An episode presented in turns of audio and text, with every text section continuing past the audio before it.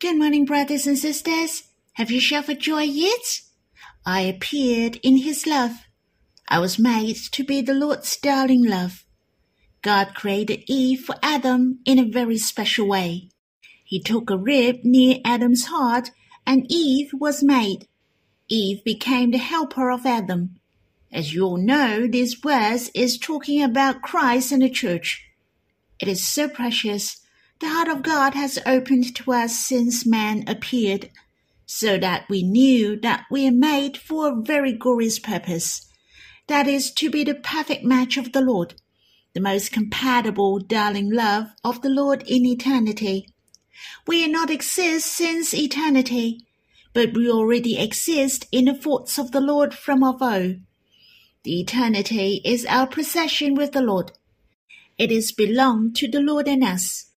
I really treasure that I'm the de- I really treasure that I'm the pledge of love from Abba, the Son and the Holy Spirit the center of their love plan. We are the love dream of the Trinity God. Since ages ago, Abba, the Lord, and the Holy Spirit have the powerful plan of love for us. Our appearing are not by chance at all, but the purpose from God's loving kindness. I like to sing a hymn in Songs of Love, Song 183. I'm for you, your heart is reserved for me. I appear in your love. I'll stay in your love forever. I exist of you. Your heart has long been reserved for me. I'll be on your mind ever since eternity past. Eternity is ours. Rejoice in our embrace oh. Of love. Walk on the path of endless love.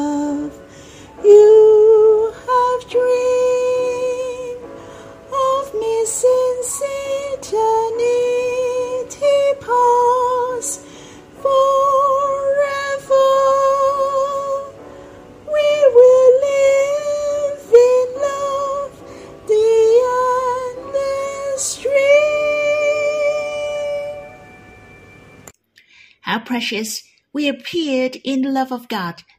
We will live until eternity. Where the Lord is, we will be also. The eternity is belonged to the Lord and us. We are in love with the Lord deeply and can embrace Him in eternity. We will walk on the fantasy love path of the endless warmth paved with pink petals with the Lord romantically. This is the endless love dream which belong to Abba, the Lord, and we. I hope we all treasure we have a share in this love dream. Let us need this love dream on earth and enhance endlessly in eternity. Should we sing this hymn again? I appear in your love. I'll stay in your love I exist because of you. Your heart has long been reserved for me. I'll be on your mind ever since eternity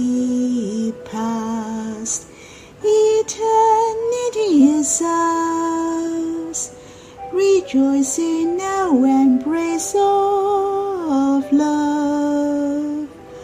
Walk on the path of endless love.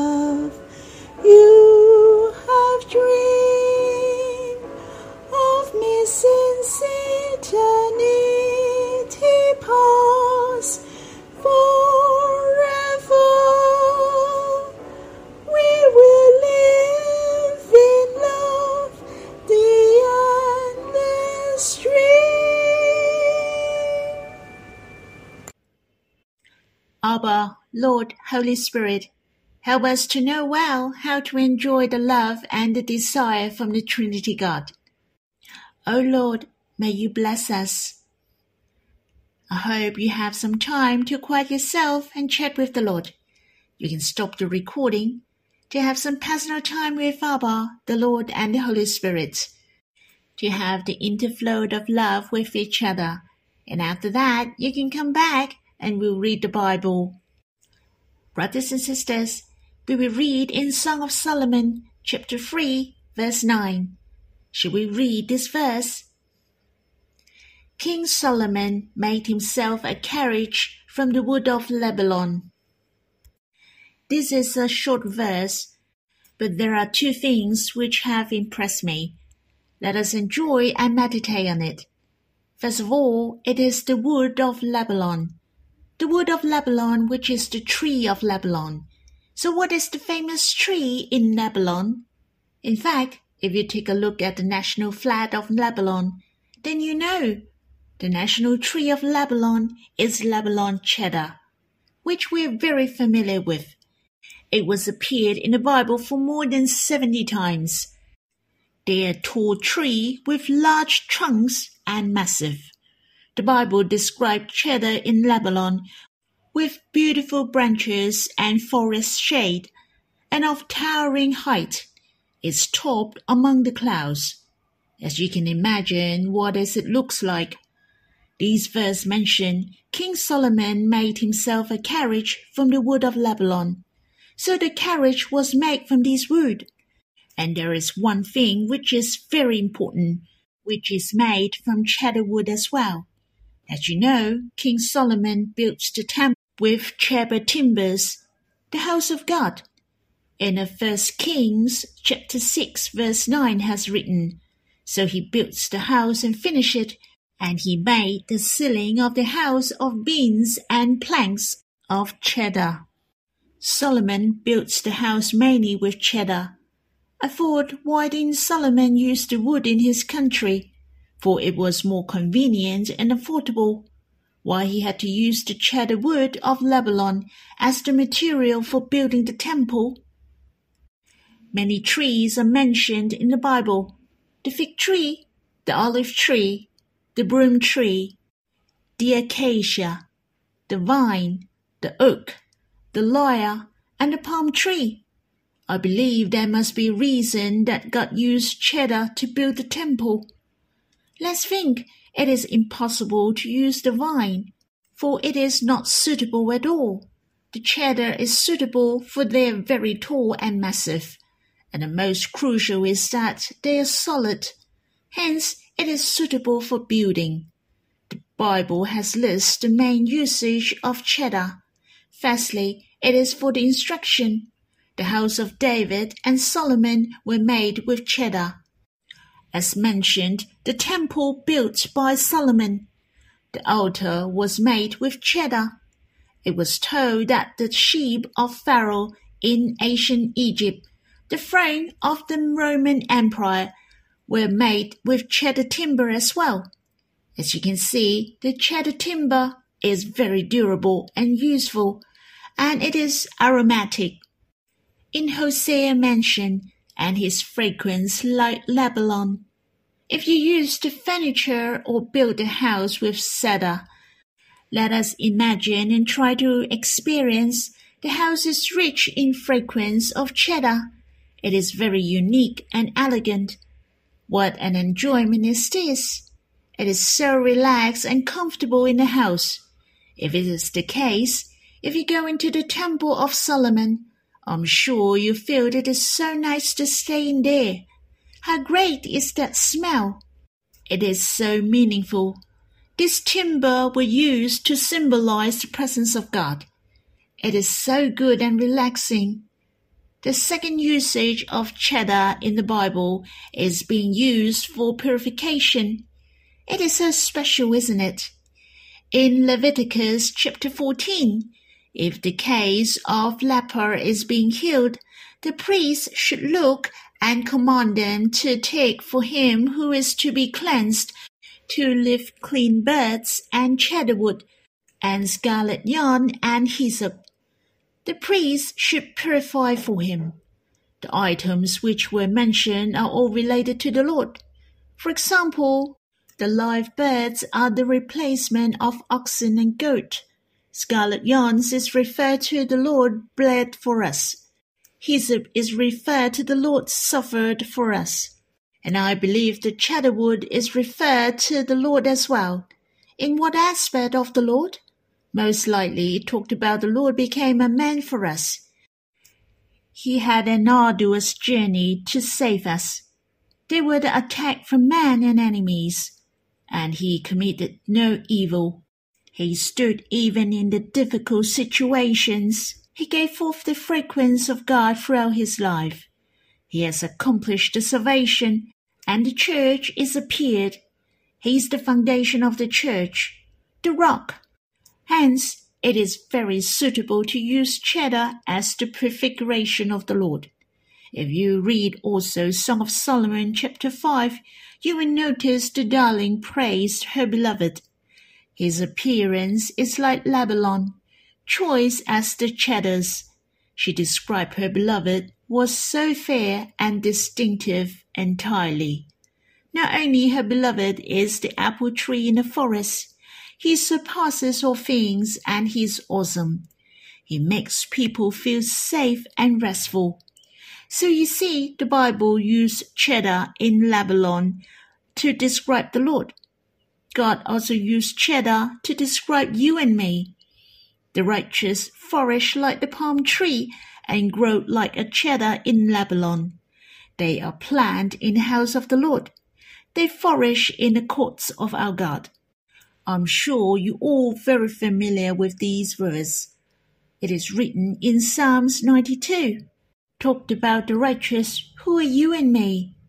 We shall root and plant in the house of the Lord, to draw near him and keep in step with the church, just like the cedar in Lebanon, they grow on a high mountain in Lebanon.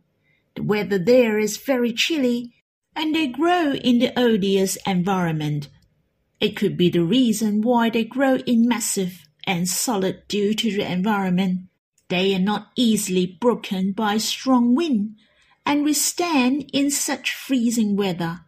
As long as you trust in the Lord, you can bear fruits and be flourish in the courts of our God, even in a harsh condition like the Lord. We shall be the vessels which is useful to the Lord. I said to the Lord what I do not wish, that I'm unsuitable for him. I hope I can be the building materials for the temple. I hope God has need of me to build a church in this generation, that I'm the building material for the church. May we plan in the house of God to enjoy the presence of God. We draw near Him every day and flourish in the courts of God, to grow with brothers and sisters in the church. Let us bear fruit and glorify God together. On the other hand, do you notice the cedar in Lebanon is the tree of the Gentile? Yet they became the main material in building the temple.